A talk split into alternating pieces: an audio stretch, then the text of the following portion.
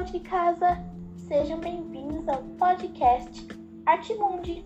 Meu nome é Sofia Tagliati, eu sou apresentadora do nosso podcast. Hoje eu vim falar sobre Antônio Francisco de Lisboa, um artista muito importante da arte barroca. E para falarmos sobre esse assunto, eu trouxe duas pessoas que entendem sobre Larissa Huang e Ariane Huang Chiwa. Olá, meninas! Sejam bem-vindas e muitíssimo obrigado por terem vindo. Obrigada, Sofia. Fico feliz em poder vir falar sobre esse assunto que gosto bastante. Eu agradeço pelo convite, Sofia.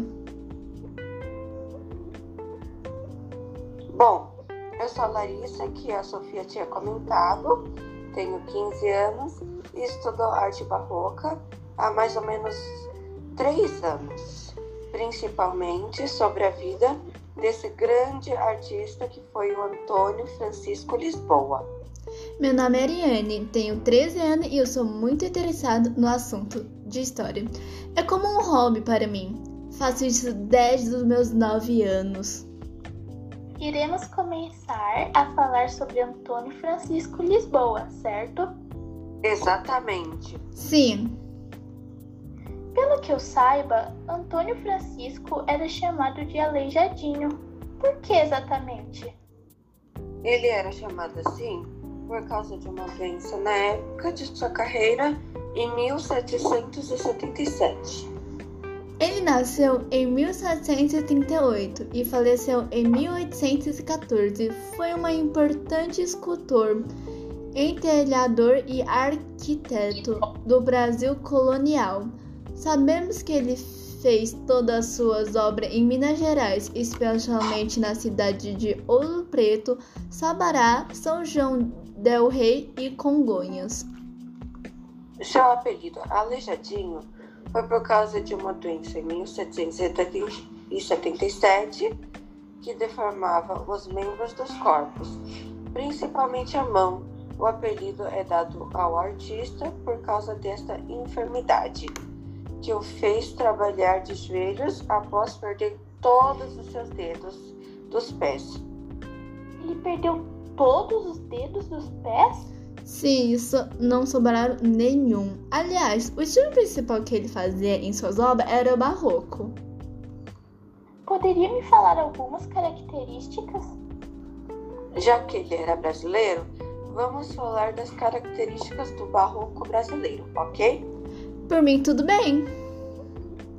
São várias características. Por exemplo, valorização dos detalhes, racionalismo, exagero e rebuscamento, arte dualista, uso de figuras de linguagem e arte e linguagem dramática.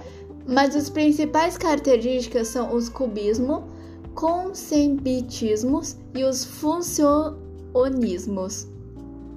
Vocês sabiam que a escultura barroca no Brasil tem forte influência de rococó europeu e representada aqui por um dos profetas do pátio do santuário de Bom Jesus de Matozinhos, em Congonhas, Minas Gerais.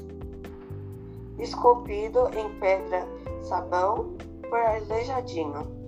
Verdade, nessa obra ele revela personalidade, modelando uma imagem sagra como feições populares e a transcendência do sofrimento, o caminho escolhido por sua alma.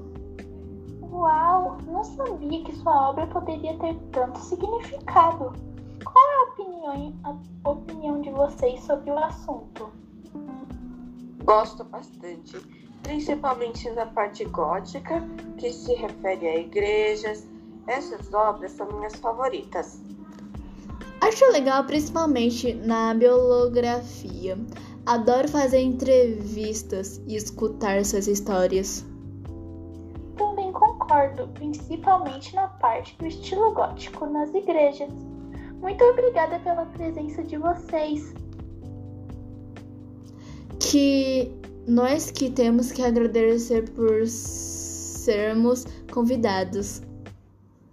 E por aqui terminamos o nosso podcast de hoje. Tchau, pessoal. Até a próxima. Tchau. Tchau.